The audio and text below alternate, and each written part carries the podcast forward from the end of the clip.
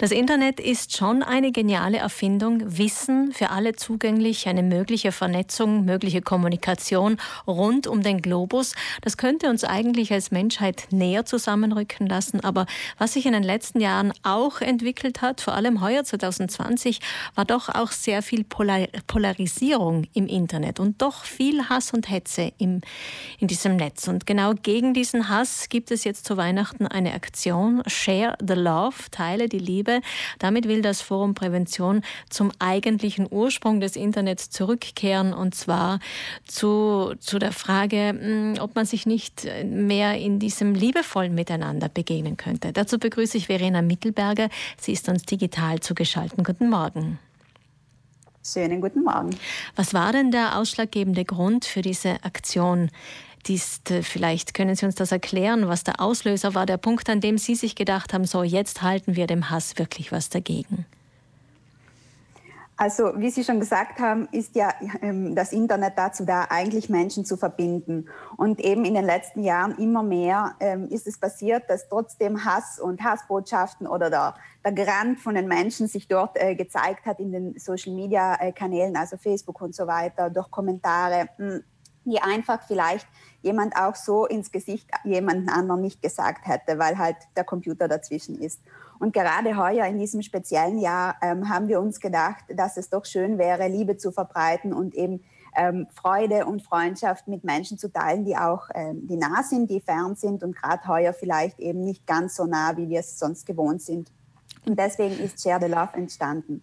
Das ist eine Aktion, die Sie nicht abgekupfert haben, sondern das haben Sie sich ganz alleine selbst ausgedacht und auch selbst programmiert. Wie funktioniert denn dieses Liebe-Teilen?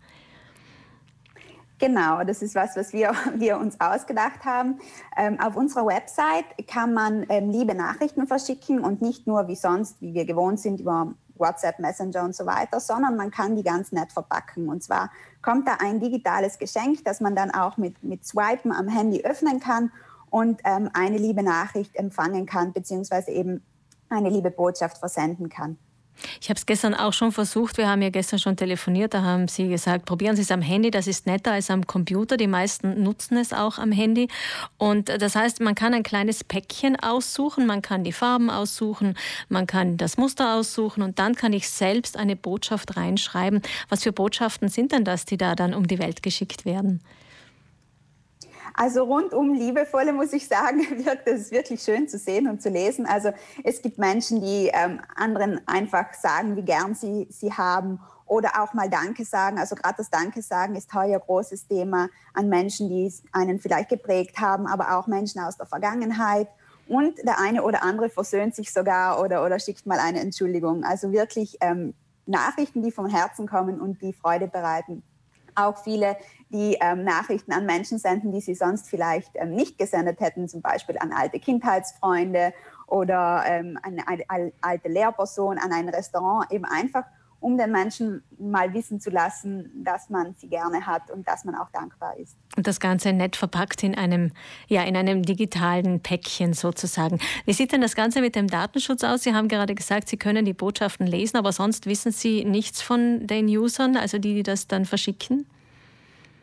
Also wir können die Botschaften lesen, wenn die User das Häkchen setzen, also da ist so eine Checkbox, ähm, dass wir das auch dürfen und dass wir die, die Botschaften gegebenenfalls auch ähm, hernehmen dürfen, um sie auf unseren Social-Media-Kanälen oder im Radio zu veröffentlichen. Nur da können wir sie lesen. Ansonsten speichert unser System eigentlich die Nachricht, damit die noch abgerufen werden kann, aber weder den Sender noch den Empfänger noch sonst irgendwas.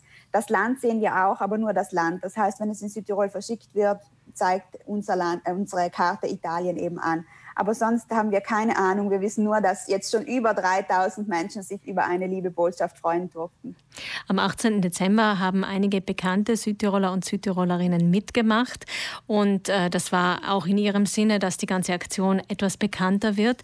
Sie teilen diese Pakete über verschiedene soziale Netzwerke. Haben Sie denn auch einen Einblick, ob die Aktion wirksam ist im Sinne Ihrer ursprünglichen Absicht, also dass äh, Hassbotschaften überdacht werden zum Beispiel?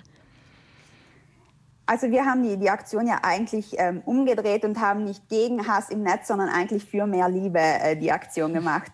Und ähm, da einen Überblick zu haben. Also die Aktion läuft jetzt äh, seit drei Wochen, das ist schwierig. Aber eben, wie gesagt, es haben sich schon 3000 Menschen über eine schöne Nachricht freuen dürfen. Und ich glaube, je mehr Freude verbreitet wird, umso kleiner wird auch der Hass. Vielen Dank, Verena Mittelberger vom Forum Prävention. Share the Love ist eine Aktion von hier, wir haben es schon gesagt, von hier programmiert, von hier ausgedacht. Und ähm, das ist eine schöne Idee, auf das zu schauen, was uns verbindet und nicht immer auf das, was uns trennt. Das wäre doch ein versöhnlicher Gedanke für Weihnachten. Dankeschön, Verena Mittelberger.